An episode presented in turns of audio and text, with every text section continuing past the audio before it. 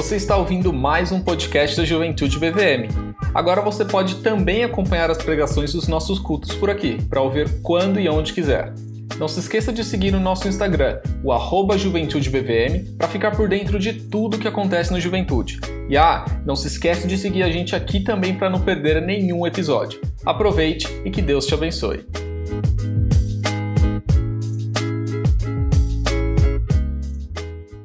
Senhor Deus, muito obrigado.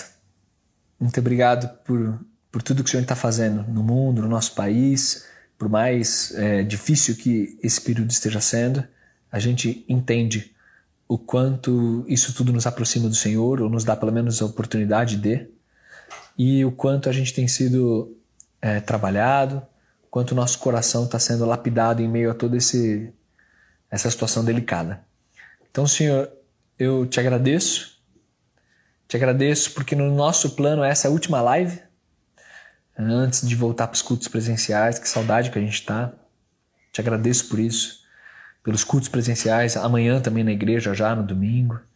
E te agradeço pela, por essa ferramenta e por tanto que, mesmo longe do ideal que a gente queria, mas isso foi usado pelo Senhor para nos trazer uma porção da tua palavra, nos trazer paz, nos, nos conduzir em espírito. Então te agradeço muito, muito, muito.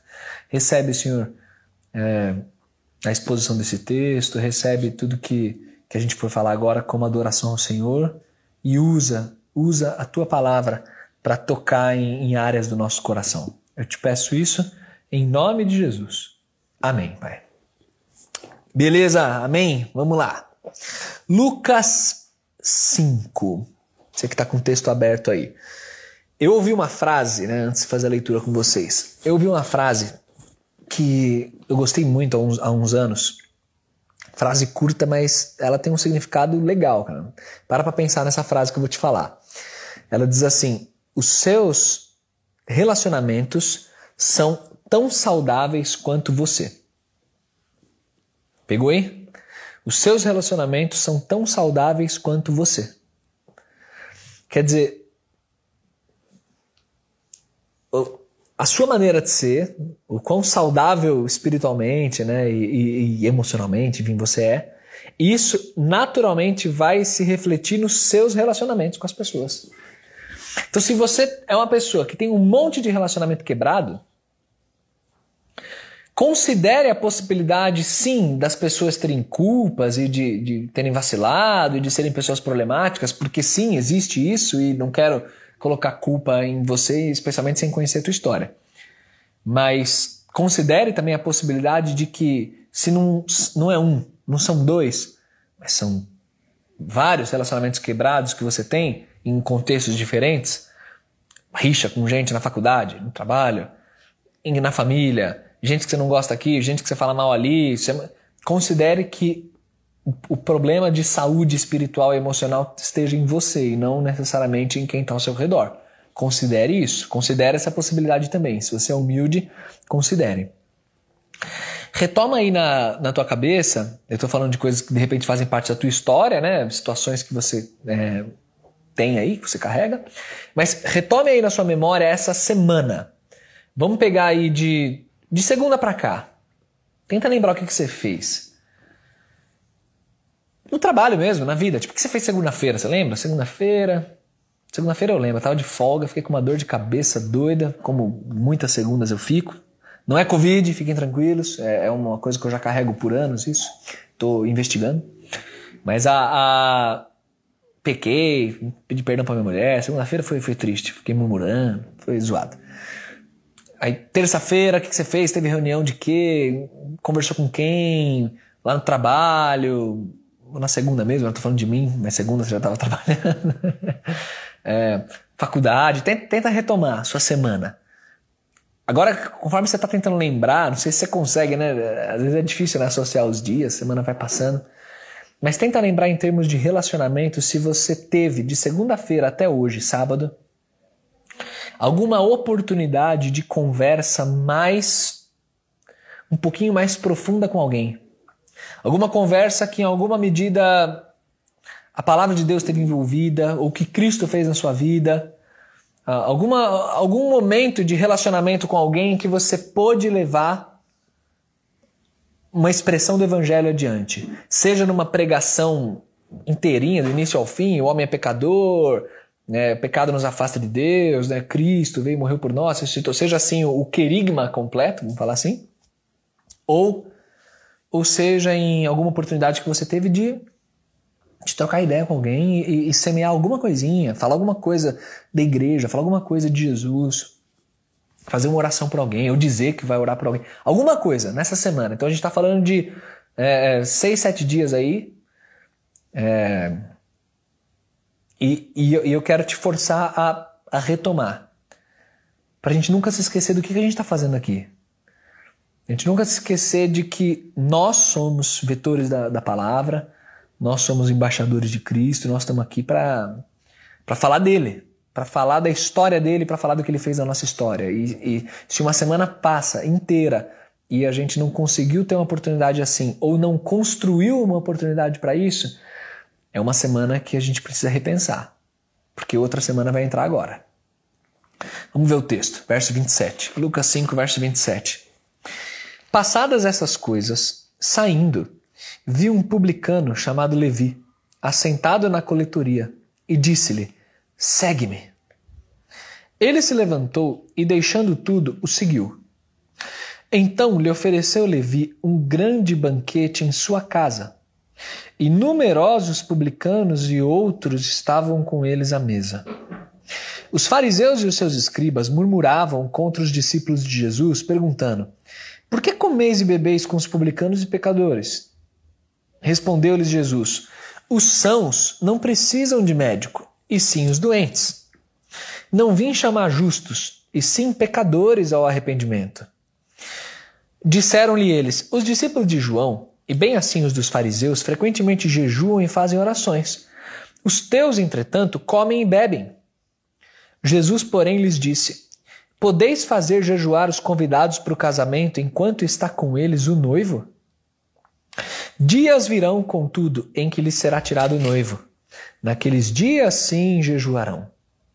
Também lhes disse uma parábola: Ninguém tira um pedaço de veste nova e o põe em veste velha, pois rasgará a nova, e o remendo da nova não se ajustará à velha. E ninguém põe vinho novo em odres velhos, pois o vinho novo romperá os odres, entornar-se-á o vinho e os odres se estragarão. Pelo contrário, vinho novo deve ser posto em odres novos, e ambos conservam. E ninguém, tendo bebido vinho velho, prefere o novo, porque diz: o velho é excelente. Nessa passagem, nós temos Cristo numa, numa vívida situação em que ele se relaciona com pessoas que não têm Deus. Nós vemos Jesus dando uma, uma intensa prioridade ao relacionamento. E, e eu quero falar sobre relacionamento com vocês. Porque o evangelho, se você parar para pensar, ele é reconstrução de relacionamentos, ele é reconciliação. É um relacionamento quebrado do homem com Deus, e o evangelho é isso, no sangue de Cristo ele restaura isso. Mas ele é também uma restauração de relacionamentos com o próximo. E o evangelho se expressa exatamente nos relacionamentos. As virtudes do evangelho se demonstram no contexto de relacionamentos. Quando você fala de amor, amor ele pressupõe relacionamento objeto a ser amado. Quando você fala de ira, né, de paciência, é uma virtude, né, não, não um defeito aqui. Quando você fala de santidade, de, de santificação até sexual, todas essas virtudes pressupõem relacionamento, seja direto com o pai ou seja uns com os outros. Então, o contexto principal do evangelho são os relacionamentos. E aí, meus irmãos, se você que está ouvindo é uma pessoa que se declara crente, se declara discípulo de Cristo, mas não tem maturidade nos relacionamentos, seja no que diz respeito à treta, à fofoca, a não conseguir se relacionar com irmãos, a, a sentimentos horríveis. Se você tem esse nível de imaturidade, considere que o evangelho não está florescendo em você como deveria. Isso ainda estou falando num contexto de irmandade, de igreja, de discípulos de Cristo. Agora, e, e, no que diz, e, no, e naquilo que diz respeito aos de fora, quer dizer, aqueles que não são discípulos de Cristo, aqueles que não conhecem a Jesus ainda, como que é o seu relacionamento com eles? Como que você enxerga as pessoas ao seu redor? Eu, eu, eu acho muito legal a, o, o quanto os evangelistas são objetivos ao contar o relato. Eu, eu, eu dava risada sozinho preparando a, o texto. Esse texto aparece em Mateus, Marcos e Lucas, nos três, e os três são iguais ao contar, né? Porque ele, ele simplesmente chega e conta assim, né? Que Jesus viu um publicano chamado Levi, que é Mateus, é a mesma pessoa, é, mostra que Mateus, inclusive, era judeu, Levi é um nome judaico, né? Mateus é, já é, é, já é um nome grego, né? Mas é a mesma pessoa. O apóstolo Mateus, inclusive o autor do Evangelho de Mateus, é esse camarada aqui de quem a gente está falando. E aí o texto fala assim: que Jesus vê o cara lá sentado na coletoria, né? Sentado na, no, no contexto de trabalho dele ali, como publicano. E aí ele simplesmente vira para Mateus e fala assim: me segue. E aí, verso 28, ele se levantou, deixando tudo, seguiu. Tipo, é uma objetividade que, é claro que eh, não foi só isso a conversa, né? Mas a, é um resumo do, do que aconteceu, né? Mas eu, eu fiquei imaginando, tipo assim, é muito besta, né? Mas eu fiquei imaginando o cara trabalhando assim no escritório, aí você chega assim, olha pro cara, me segue. Beleza, o cara levanta tudo lá e começa a seguir. Só, só uma palavra, tipo, não tem, não tem nenhum diálogo. É lógico que houve ali, com certeza, algum encontro, algum diálogo, alguma, alguma coisa aconteceu ali, né? Não foi só quase monossilábico, assim, me segue, pá, vem. Então houve algum, alguma construção de relacionamento ali. E uma construção tamanha em que esse camarada ele olha para Cristo, já entendendo um pouquinho de quem Jesus era, porque você vê as multidões ali com Jesus, então Jesus já está sendo muito badalado pelas tais das multidões. Mas esse camarada, ele, ele obedece a ponto de largar ali a coletoria, de largar a contagem ali de dinheiro, de largar o contexto dele. Vou. Vou com esse cara, vou, vou atrás desse, desse homem, porque ele é quem, é, é, é quem tem a verdade, ele é quem tem a, a, a os ensinos puros para mim. Eu acho muito bonito esse, esse compromisso de, de Levi. Mas eu estou conversando com vocês sobre a ótica do relacionamento, da construção de pontes e do olhar para o outro como uma pessoa e uma pessoa que precisa do Evangelho de Jesus. Você vê que esse texto ele é muito usado naquele, naquelas, especialmente por jovens, né? Até para mostrar tipo assim, Jesus ele não era aquele cara é, estritamente religioso, litúrgico, fariseu, que só se relacionava com, com aqueles que acreditavam em Deus ou, com, ou que estavam seguindo a religião judaica ali né, naquele momento. Jesus ele se assentava com pecadores, ele jantava com pecadores, porque de fato é isso que o texto mostra e a gente vai acabar falando sobre isso e beleza, é isso mesmo. Só que o que as pessoas perdem de vista é que aí elas colocam assim, né? Jesus ama os oprimidos. Aí, aí, os exemplos normalmente que as pessoas usam de pecados são aqueles pecados que são mal vistos pela sociedade e são pessoas até oprimidas por conta desse pecado. Então, às vezes, questões de, de ordem sexual ou outras vertentes religiosas, né, que a gente olha e fala tipo assim, ah, é, são pessoas que normalmente são oprimidas pela família tradicional brasileira. Então Jesus ele não está olhando só para a família tradicional brasileira, Jesus está olhando para o oprimido e ele senta com eles. Isso é verdade, isso é lindo em Cristo. Mas tem algo que deixa a situação ainda mais forte e mais impressionante, pelo menos para mim. Que Mateus não representa um pecador oprimido à margem da sociedade, um coitadinho. Mateus, o Levi, ele representa o opressor. Porque, gente, o pecador que é oprimido, né? O, o, oprimido ele também é pecador, né? Nesses exemplos que, que eu trouxe aqui para vocês.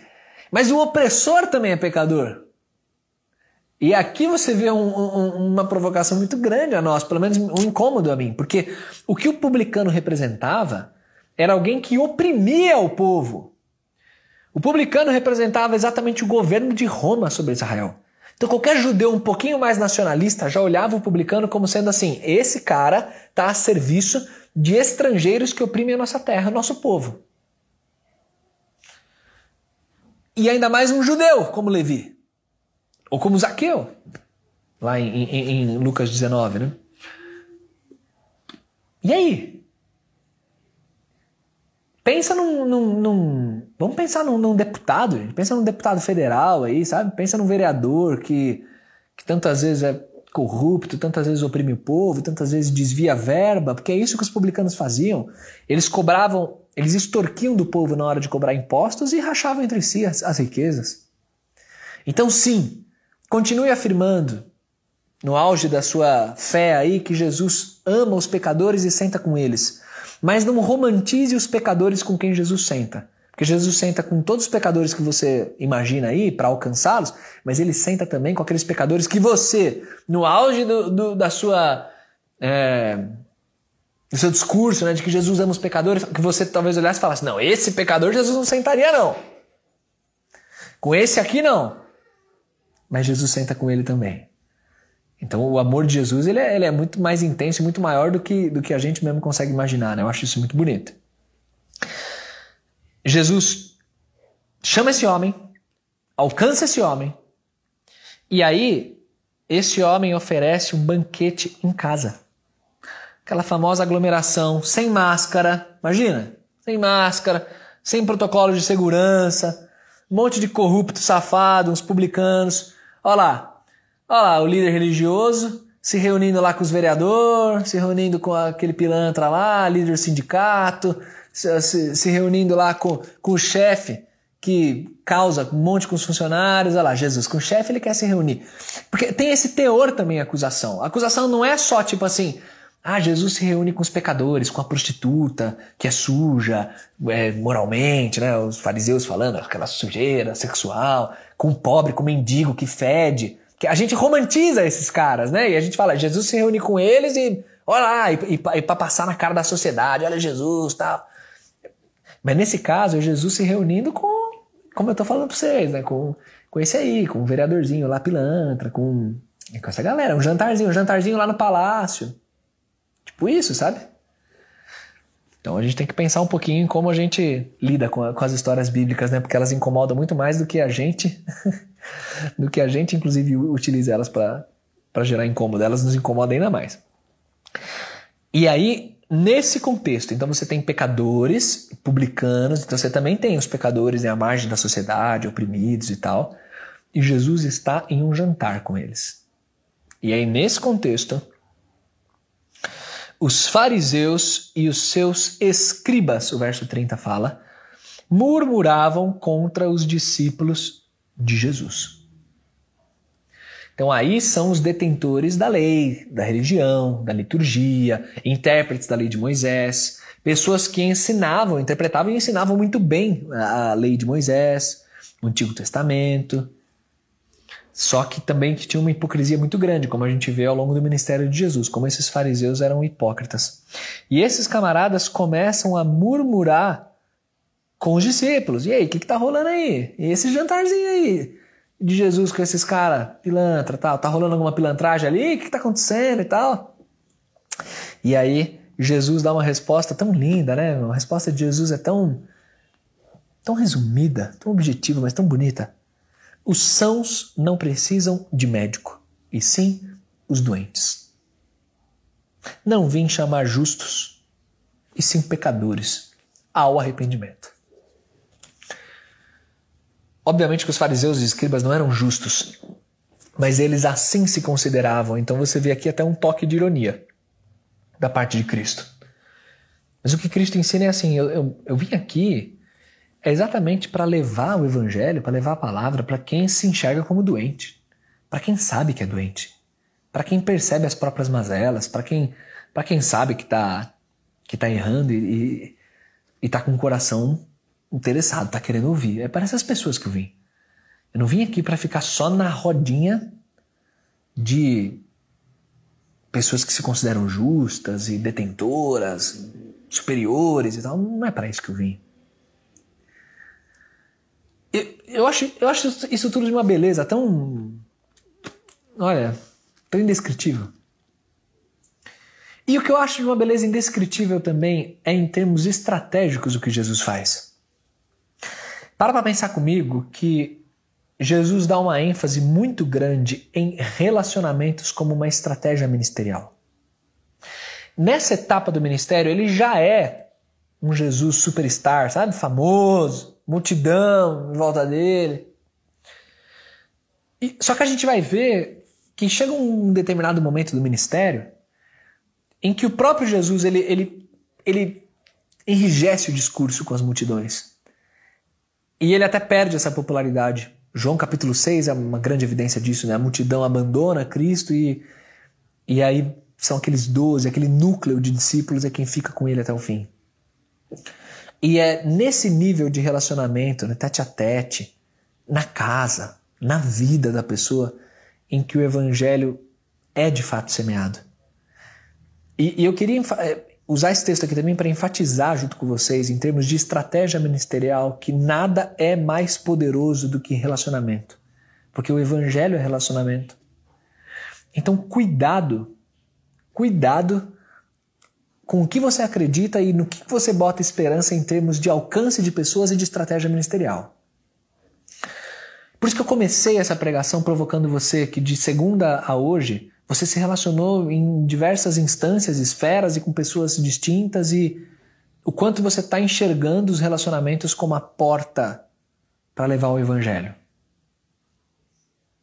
Relacionamentos verdadeiros, enxergar as pessoas como pessoas, como amigos, se relacionar e a partir disso deixar a tua vida falar a Cristo.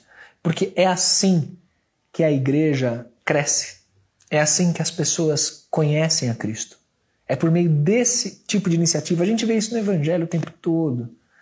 Não deposite suas esperanças em grandes eventos, em grandes alcances, grandes não sei o quê, coisas institucionais, sabe assim? Vamos, vamos fazer bombar aqui o Insta da Juventude. Quando o Insta da Juventude tiver 300 mil seguidores, como tem das igrejas X, Y e Z lá, aí, aí a juventude vai estar alcançando muita gente. Vai, vai estar alcançando muita gente. Vai estar alcançando muita gente no Instagram. A gente vai fazer um post, vai ter muita gente lá vendo, muita gente compartilhando. Isso tudo vai acontecer mesmo. E é bom, beleza. Só que o evangelho é uma transformação de vida. E o nível de influência que esses influencers digitais têm é muito limitado. Muito limitado tudo tão comercializado hoje também, né? Uma influência às vezes marqueteira, né? Produtos, tudo mais, mas ainda assim é muito limitado. É um rios lá que você vê, que você gosta, que você acompanha, que você dá risada, que você compartilha, mas em termos de mudança prática na tua vida, de transformação, porque o evangelho ele é íntimo, ele diz respeito à intimidade da pessoa. E essa tela não chega na intimidade. Jesus tinha uma multidão com ele, e a multidão que estava com ele, então Jesus era o famoso do Instagram. A multidão que estava com ele multidão que ouvia os podcasts dele, a multidão que acompanhava ele, não sei o quê, blá, é a multidão que na última semana estava gritando: crucifica, crucifica. Porque nesse nível de multidões, é, desculpa a franqueza, mas multidão às vezes é burra, né? Multidão ela não, não tem a, a, a é aquele movimento de manada, né? Mas você percebe que o evangelho ele foi semeado de uma maneira profunda nos corações daqueles que conviveram na intimidade com Jesus, no relacionamento como esse aqui, de jantar na casa, de, de conversar, de orar juntos, de ter a oportunidade de seguir de perto. Com isso eu não estou menosprezando a importância do alcance geral, mas eu estou dizendo que o que há de mais importante em termos de estratégia ministerial continua sendo os relacionamentos. Engraçado que eu estava lendo isso outro dia, num livro X, outro dia, já faz uns anos. Né? Eu tava fazendo hora numa livraria, antes da pandemia. Peguei um livro X lá e comecei a folhear sobre esquema de, de internet, de rede social, papá. E eu nunca me esqueci. Tava lendo o livro lá, né? E o cara dizendo como que viralizam as coisas, né? Os posts e tal. O cara tava discutindo sobre isso lá no livro. E aí ele dizia o seguinte, que que a gente às vezes acha que encontrou a fórmula de viralizar alguma coisa, mas não, não tem. Que, que às vezes um post viraliza de um jeito impressionante, ou um, ou um filme faz um sucesso de um jeito impressionante, alguma coisa. Aí você faz a, a versão 2 ou, ou tenta, ah, acho que tinha esse, esses elementos aqui que eu vou reproduzir num novo post, eu vou reproduzir num novo filme. Aí você faz e não tem o mesmo alcance. E aí isso é uma ciência, né? A galera vai estudar como é que funciona esse esquema de do alcance das coisas, beleza, tem curso, vai, vai fundo aí, não é minha área. Mas o que me chamou a atenção é que naquele mesmo livro o cara dizia assim, que no, no que dizia respeito a Eu queria muito lembrar o livro, mas é, foi uma folhear casual, assim. Mas ele dizia o seguinte, que no que diz respeito a, a produto, a marketing, né? Porque tá falando de internet, de propaganda, de papapá. No final das contas, a tese dele, e eu concordo profundamente, o marketing mais poderoso que existe, ele falava, era o tal do boca a boca. É o tal do relacionamento. É, é o você virar pro seu amigo e falar, cara, pedir um lanche do restaurante tal, mano, pode pedir. Porque aí você confia no teu amigo. E aí você vai lá e pede. Porque afinal meu amigo falou, não, então deve ser bom, deixa eu ir lá. Do que você olhar uma página no Instagram com 2 milhões de seguidores, com umas fotos da hora do lanche, papapá, mas ainda fica, não, legal, não sei o quê, mas será, tal. Mas um amigo seu fala que aquilo é bom, você, opa, deixa eu ver. Então tô usando essa ilustração baixa aqui da vida, do baixo clero aqui, né, do, do marketing, do, do, da venda de produtos, coisa assim, mas para dizer o seguinte, que essa história é muito antiga e o evangelho é, de fato, esse nível de relacionamentos. O boca a boca. Você virar para as pessoas com quem se relaciona quando você está lá, o amigo, quando você está jogando com ele, a amiga, quando você está numa chamada de vídeo, falando sobre a vida, atualizando as coisas, quando você está no trabalho resolvendo um problema e aí de repente o assunto vai um pouquinho mais longe, você vê que a pessoa que está trabalhando com você está tá com um dia péssimo e na verdade está com um momento de vida péssimo. Então, assim, essa, essa palavra, é, eu quero provocar vocês, porque eu fui provocado e eu não aceito ser provocado sozinho pela palavra. Toda vez que eu sou provocado pela palavra, eu preciso jogar essa provocação para vocês. Como vocês estão enxergando as pessoas ao seu redor? Se você é vendedor, se você é empreendedor de alguma coisa, se você é, precisa né, de, de, de, engajamento de pessoas ao seu redor, você corre o risco de olhar as pessoas como esse. esse é, esse parceiro a ser alcançado, esse cliente a ser alcançado, né? Então tudo que você conversa, você está nessa mentalidade de, oh, de repente isso aqui é um, é, é, um potencial, é, um, é igual um cara que fazia anos que não falava comigo. O cara mandou uma mensagem para mim, antes da pandemia também. Ô, oh, Bruno, tudo bem? Quanto tempo, cara? Será que a gente pode conversar? Eu gosto dele, cara. Gosto daquele cara. Gosto muito dele. Meu, podemos sim, mas é, é, manda aí. Você quer conversar o quê? Pessoalmente? Quer ligar? Mandar um áudio? Coisa? Cara, não tem que ser pessoalmente. Cara tava com a agenda cheia naquela semana, me lembra. Ah, tem que ser pessoalmente. Pô, beleza. Me virei lá, é importante, não, é importante, tá, beleza. Me virei, eu lembro, achei a quarta antes do culto, dei um jeito, vamos na padaria lá comer alguma coisa então e a gente conversa. Marquei, fui. Aí o maluco chega, papo vai, papo vem. Brunão, posso abrir o computador aqui e te mostrar uma apresentação aqui que tô envolvido num negócio muito da hora que eu queria te contar, mano. Você é pastor, de repente você. O cara me chamou, acabou com a minha agenda para me apresentar marketing multinível. Ah, não. Não. O amor de Jesus invadiu muito meu coração ali, porque a vontade de matar foi grande. Olhei assim e falei, não, agora esse ser humano precisa ser extinto da terra. Cortei, não, não, não, desculpa, não, não dá, não, não rola, agradeço, que bom te ver, vamos terminar esse café aqui, valeu, falou, abraço, tchau. O que eu quero dizer com isso? É, esse camarada, por estar empreendendo, ele estava vendo as pessoas sempre como uma oportunidade de, de ser mais um parceiro do negócio ali, de entrar também na venda daquele produto que ele estava vendendo, na cadeia lá e tudo mais. É assim que a gente olha as pessoas? Ou então você que não tem nada disso, né, de, de, empre, de empreendimento e nada disso tal, você é, olha para as pessoas como um empecilho para as coisas que tem que resolver da vida, do dia a dia, né? Então você. Tipo, eu tô no metrô, eu tenho que aguentar esses seres humanos aqui do meu lado até eu chegar no meu destino. É um estorvo, é um obstáculo que eu tenho que superar. Então vamos lá. no trabalho eu tenho que aguentar esses miseráveis aqui, sabe assim? As pessoas são sempre um, uma coisa a ser repelida, eu tenho que, tenho que aturar essas situações.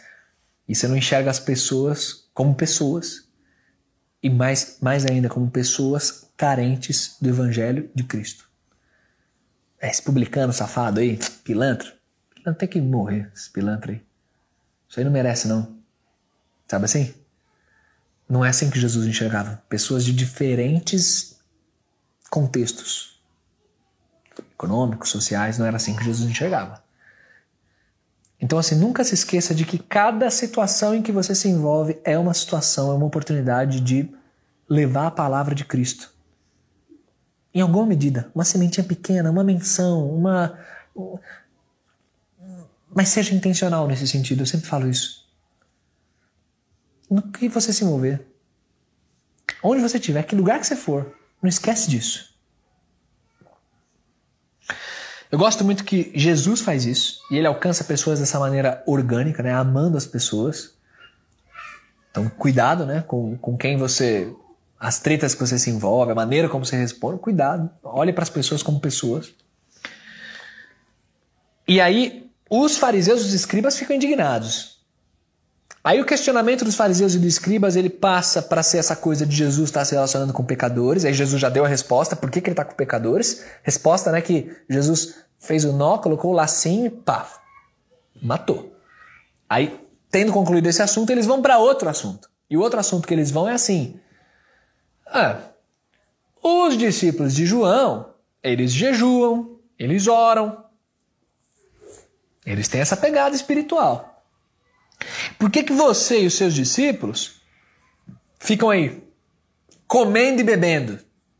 Porque o que eles estavam pensando era naquele valor espiritual, né, do jejum, aquele valor de busca pelo Senhor e tal, né? E comer e beber era uma coisa meio profana, né? Ficar comendo, bebendo, jantando com os outros, festejando. Por que, que você e seus discípulos são assim? E aí, o que Jesus responde é que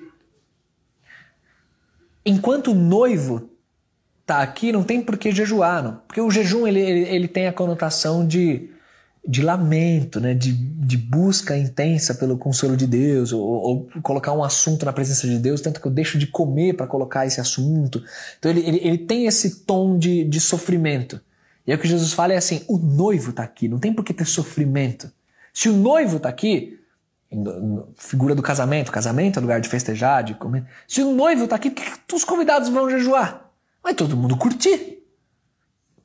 Quer dizer, eu estou aqui, por isso que meus discípulos estão assim também, todo mundo festejando, comendo, é, é, aproveitando de momentos assim. Mas vai chegar o dia em que eles jejuarão, porque o noivo já não vai mais estar tá aqui. Então aí ele já tava, já deu aquela, aquele spoiler sobre o que aconteceria, né?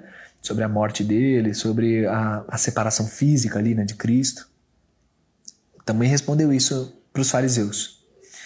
E aí, nesse contexto, ele emenda essa parábola que parece complexa, mas ela não é. É uma parábola que tem uma lição bem, bem objetiva. Ninguém tira um pedaço de veste nova e põe em veste velha. E ninguém coloca vinho novo em odre velho. Odre é o de barro, assim, naquela garrafa, o recipiente onde o vinho ficava. Você não pode misturar dois tipos de tecido, porque isso vai gerar um rasgo, tanto no novo como no velho, né? Não, não vai ficar bom esse remendo. E você não pode misturar um vinho novo que ainda vai passar por uma fermentação nova num odre velho que, que ele vai arrebentar, ele não tem a, a mesma elasticidade, mesma, mesma capacidade de comportar aquilo. Então você não mistura tecido novo com tecido velho, vinho novo com odre velho. Você não mistura essas coisas. E o que Jesus estava querendo ensinar? O que ele estava dizendo, em outras palavras, é: a palavra, o reino de Deus, ele é o novo que vocês não estão preparados para receber. Porque a mentalidade de vocês ainda é aquela mentalidade velha, presa a tradições humanas, presa ao entendimento torpe da lei. Vocês estão encerrados em uma mentalidade ultrapassada. E aí, quando vocês se deparam com o reino e o que ele faz, né? Uma, um relacionamento com publicanos, com pecadores, o comer, o beber. Quando vocês se deparam com isso, vocês surtam. A, a coisa arrebenta.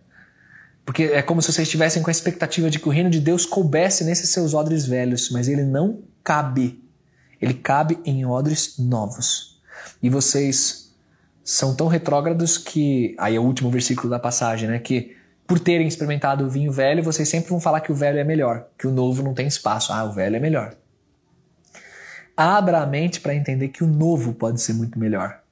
O novo, o novo, o reino de Deus, aquilo que o próprio Jesus está trazendo, está inaugurando, está ensinando, e é isso que o povo relutava em entender. Eu, eu, vejo essa, essa ilustração de Jesus de maneira muito prática no nosso cotidiano. Quando você pega uma pessoa de um coração velho, velho segundo essa conotação que Jesus usou aqui na parábola, tá? Não é de idade, assim, é dentro desse, dessa, desse contexto aqui. Quando você pega uma, uma pessoa que tem um coração ainda envelhecido, né? ele não foi renovado pelo evangelho, mas ele tenta pegar os, alguns princípios do evangelho, comportamentos esperados de santidade, e tenta colocar nesse coração velho essa fusão torpe vai gerar um de dois resultados que eu quero fugir de ambos, mas um desses dois que eu vou falar agora. O primeiro possível resultado que isso vai gerar é um completo de um fariseu, que é alguém que vai assumir um discurso moralista, um discurso comportamentalista, hipócrita, sujo. Discurso sujo, né? Pregando ah, porque os valores da palavra de Deus e tal, e a vida suja, torpe, porque o coração dele não, é, é, é, o velho, ele não está no reino de Deus. É, é uma pessoa suja. Mas com um discurso, né? Não, porque os gays, não, porque a bebida, porque fala palavrão, porque não sei, cheio de ênfases comportamentais, mas sem entender o que tá a santidade verdadeira que existe em você se proteger de pecado, de moralidade, de e, e, e, ter uma linguagem santificada e tal, sem entender. Então vai ser um fariseu. A união é o primeiro resultado é esse aí. Isso é péssimo. E conviver com pessoas assim é, é horroroso. Verdadeiros fariseus, verdadeiros assim, é, é juízes, né? Que nunca tiveram o coração transformado pela palavra. São só reprodutores de tradi tradicionalismos familiares, não se importam com a palavra, não se importam com nada, e são pessoas, gente da pior espécie. Só que um outro possível resultado também, que pode gerar o vinho novo em um, um coração velho, né? em um odre velho, então o, o, o reino num coração envelhecido, um resultado diametralmente oposto desse primeiro, mas que é igualmente perverso e igualmente péssimo de se conviver, é também aquele progressismo burro e a, a, aquela pregação de suposta liberdade, mas que na verdade esconde uma absurda libertinagem. Então o que eu quero falar com isso são aquelas pessoas que vão usar essa essa coisa de vanguarda que Jesus tem, né? Jesus se relacionou com pecadores, gente. Jesus veio atrás dos perdidos. Jesus ele, ele se opôs a essa religiosidade fria. Ó, o discurso está bonito, hein? Porque é, isso mesmo. Até aqui tá bom. E é isso mesmo. Jesus é assim.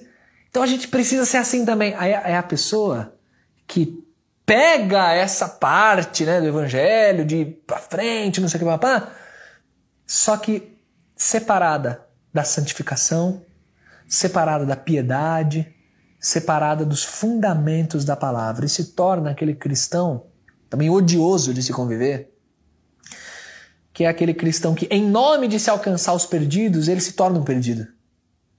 Não é que ele sabe conversar com as pessoas do mundo no linguajar delas e, e ter uma conversa boa e, e, e ser um amigo verdadeiro, mas fazendo clara distinção entre o santo, o profano, aquilo que agrada a Deus, aquilo que não agrada. Não.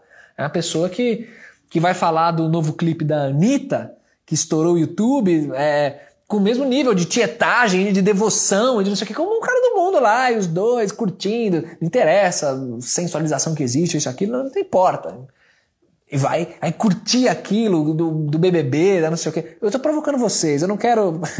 é só pra provocar mesmo. Eu não quero demonizar um estilo musical específico, eu não quero demonizar a Anitta como pessoa e ela até leva, né, o Brasil lá na gringa. não quero demonizar quem gosta daquele estilo de música, não é isso o ponto. Mas o ponto é demonizar quem não consegue pelo menos perceber a, a, a insinuação de pecado, é, não, não consegue fazer discernimento. É a história lá do BBB também, que eu tô provocando vocês faz hora já, porque eu tô impressionado como o BBB tá, né, um fenômeno e... É, quer dizer, a, a pessoa ela vai ela vai interagindo com as coisas desse mundo, mas não num nível equilibrado, num nível de alguém que tem gosto, ah, isso aqui, papá, consegue conversar. Não, é num nível de igual o cara do mundo, é igual o cara que não conhece a Cristo.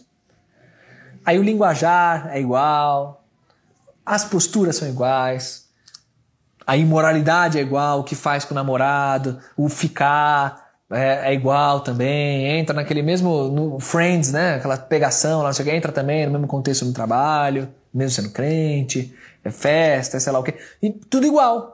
E mantendo esse discurso, não, porque Jesus ele veio se relacionar com os pecadores, porque eu sou pecador, eu também sou pecador, nós somos pecadores e a gente tem que estar distante daquela frieza da igreja. Mas se esquece de que tem essa cláusula que, embora Mateus e Marcos não tenham colocado, Lucas coloca na palavra de Jesus, né, que é os sãos não precisam de médicos, são os doentes que precisam, e eu vim chamar pecadores eu não vim chamar justos, eu vim chamar pecadores ao arrependimento. Então Jesus, de fato, ele vem chamar pecadores e ele se senta na mesa dos publicanos. E ele, ele, ele se relaciona como um homem, como a gente deve fazer, ser humano. A gente não está a par desse mundo, não. A gente tem que lidar com as pessoas reais, com os problemas reais, não ficar enclausurado nas nossas paredes é, é, de uma religiosidade assim, né, blindados do mundo. A gente está no mundo. Vamos se relacionar com a galera do mundo, vamos saber conversar, vamos, né? Só que você não vê Jesus jantando com os publicanos para combinar quanto vai ser a, a, a, extorsão, de quanto vai ser a próxima extorsão. Jesus não, não se senta para conversar com a pecadora, para. É, infelizmente tem um momento de fraqueza e acabou ficando com a pecadora. Jesus não se senta com as, com as camadas da sociedade que estavam mais distantes do Senhor para reproduzir as mesmas práticas como muita gente que se diz crente faz e se apoia em um discurso errado assim. O que você vê é Jesus trazendo um vinho novo, um tecido novo, Jesus trazendo o totalmente novo, que é o reino de Deus, para todas as esferas, só que mantendo a santificação do Senhor, mantendo uma vida reta, de piedade, de integridade.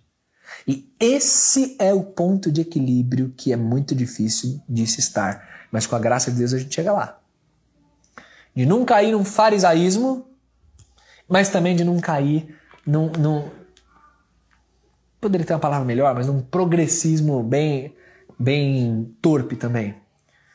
A gente tem que manter todo o impacto do evangelho em, em, em até chocar né, a, as pessoas em termos de sério que você como crente você conversa numa boa assim, sério que você eu acho absurdo o nosso mundo. Eu vi, eu vi, gente se impressionando porque tem crentes orando por aquele ator, né? Eu não sei, eu não tenho informação atualizada dele, posso estar comentando uma gafe aqui, mas o Paulo Gustavo, né, que estava bem mal, né? Vi gente escandalizada, não, é crente orando pelo Paulo Gustavo. Lógico, é um ser humano, o cara tava mal, eu não sei como é que tá agora, tava mal, tava na UTI, tava... Vamos orar, não interessa se o cara é crente, se não é, se o cara é gay, se o cara não é, se o cara é casado, não é.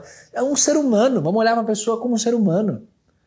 Isso é ser crente. E é, e é um absurdo que isso choque pessoas na igreja. Quer dizer, você vê o quão farisaica é, é, uma determinada ala de igrejas é, se tornou. Mas ao mesmo tempo também tem um monte de crente cheio dos discursinhos, cheio dos, ah, não sei o que, vamos amar, vamos ONG, isso, aquilo, papapá. E vida de piedade e de integridade não tem. Então, esse equilíbrio eu queria desafiar você. Você sair daqui hoje à noite pensando em como os relacionamentos são importantes e o evangelho é relacionamento, então não desperdice a sua semana deixando de olhar as oportunidades de relacionamento e deixando de aproveitar as oportunidades de levar a palavra. Então não desperdice essa próxima semana. Tudo que você fizer, desde passear com o cachorro a participar de uma reunião do trabalho, tem pessoas ao seu redor. Se relacione. Tem amigos. Tem irmãos em Cristo que precisam de você. Se relacione. Creia nesse método que, que Jesus ensinou. Não, não associe o evangelho a grandes eventos, a grandes produções, isso, aquilo, porque o efeito disso é muito mais limitado do que um relacionamento genuíno. Então por isso que é ovelha que gera ovelha. Não sou eu como pastor aqui numa live de Instagram. Poderia ter 10 mil pessoas acompanhando. Não fica se, se encantando. 10 mil pessoas acompanhando a live, olha quantas conversões. Nada. Para ter um número de 10 mil pessoas, certeza teria gente acompanhando, porque, sei lá, gosta da pessoa, gosta é, da eloquência, gosta disso, gosta daquilo, da música, da aparência. Sempre vai ter alguma coisa. Mas o evangelho mesmo a gente vê sendo plantado normalmente no contexto do relacionamento. Então valorize isso. E uma segunda coisa que eu estou martelando com vocês além de valorizar o relacionamento, encontre um ponto de equilíbrio, de santificação que te faça ser um crente piedoso e que ama as pessoas e que enxerga a realidade do mundo, sem debandar, seja para cá para o farisaísmo ou seja para cá para um discurso bonitinho, mas distante da integridade. Se relacione mantendo a sua integridade, que é isso que Cristo espera de nós. Somos discípulos de Cristo Sermos chamados de cristãos significa parecermos com Ele, sermos pequenos cristos. Então, isso aqui que Cristo ensinou é o que a gente tem que reproduzir no nosso dia a dia. Então, repensa seus relacionamentos, suas interações à luz do Evangelho. É esse Evangelho a principal bandeira que você levanta, o, o, o que te move todos os dias. É esse Evangelho. Essa é a sua principal causa para você lutar. Nunca se esqueça disso. Amém? Vamos orar encerrando? Vamos orar agradecendo. Desafio dado. Não vou, não vou ser desafiado sozinho nem a pau. Trago vocês juntos comigo para sofrer. e vamos orar então, agradecendo a Deus e agradecendo também por, por esse tempo de live, né? Ô oh, Jesus amado, sábado que vem, vamos estar juntos, se Deus quiser. Vai ser bom demais. Vamos orar.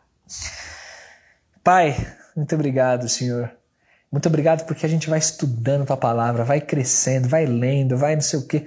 Só que no final das contas, é, a simplicidade do teu evangelho, as coisas simples, as coisas mais assim básicas, são aquelas que a gente não consegue cumprir, são aquelas que continuam nos desafiando. E Senhor, a gente não quer desperdiçar os nossos dias aqui na terra. A gente não quer menosprezar o fato de que o Senhor coloca pessoas no nosso caminho que o rótulo, às vezes, que elas carregam é um rótulo específico, de algum pecado específico. Mas diante da tua transformação e da tua obra, essas pessoas podem se tornar grandes homens e mulheres que te pertencem. Como Mateus, que até então era um publicano pecador e se torna um apóstolo e alguém que escreve o Evangelho. Relata essa história. Que lindo ver isso. E eu quero, Senhor, participar do que o Senhor está fazendo no mundo. Eu quero ser usado pelo Senhor para alcançar pessoas. Me ajuda, Pai, a ter sabedoria para amar as pessoas, para conseguir conversar com as pessoas, conseguir me posicionar com amor, com sabedoria e conseguir me desviar de, de assuntos que não me edificam ou coisas que não, não contribuem para chegar até o coração das pessoas e de como as pessoas são carentes de ti. Senhor, me dá a simplicidade de crer no Senhor com profundidade, de ter uma vida íntegra e ao mesmo tempo de conseguir levar isso adiante. Eu sei que não tem nenhum grande segredo a ser desvendado, é algo simples. Mas é tão difícil da gente colocar em prática, é tão difícil da gente enxergar as oportunidades e as pessoas. Nós somos egoístas por natureza, Senhor, e passamos a semana focados nos nossos próprios interesses, nos nossos próprios problemas para resolver. Mas nos ajuda a enxergar as pessoas na coletoria e a dizer: me segue, me segue porque eu estou seguindo a Deus. Nos ajuda a ter essa abordagem. Nos usa, Senhor, como lâmpadas onde a gente estiver. Nos perdoa dos nossos pecados, do nosso esfriamento, nos ajuda a ter uma vida muito muito poderosa ao teu lado. Eu te peço isso. Senhor, eu te agradeço por essa ferramenta. Tantas vezes a gente se pegou até reclamando, Deus, da, da internet, do Instagram, de live. Eu me peguei assim tantas vezes. Mas eu quero te agradecer porque se não fosse isso, as coisas estariam muito mais difíceis. Para mim e para os irmãos também. Então eu te agradeço porque a gente tem essa ferramenta. Eu te agradeço porque Amanhã a gente volta para o culto presencial e sábado que vem presencial dos jovens. Senhor, muito obrigado. Mantém isso, Senhor, que a gente não precise voltar de novo para os lares. Mas se precisar, eu sei que o Senhor vai estar com a gente de novo e vai continuar com a gente aqui. Nos dá, Senhor, essa alegria de, de ver o combate a esse vírus sendo, sendo eficaz, a vacinação acontecendo. É, faz, Senhor, com que as pessoas que mais precisam sejam amparadas, que a situação no nosso país está bem difícil. Obrigado, Senhor, por ser nosso Deus. Obrigado por tua paciência, por tua graça, tua compaixão. E obrigado porque a tua palavra sempre nos ensina, sempre nos desafia. Te agradeço. Te peço por essa semana que vai entrar, que seja uma semana de adoração e uma semana de relacionamentos transformados com o Senhor e com quem está à nossa volta. Em nome de Jesus nós oramos. Amém. Valeu, gente. Deus abençoe. Passa a régua. Fui!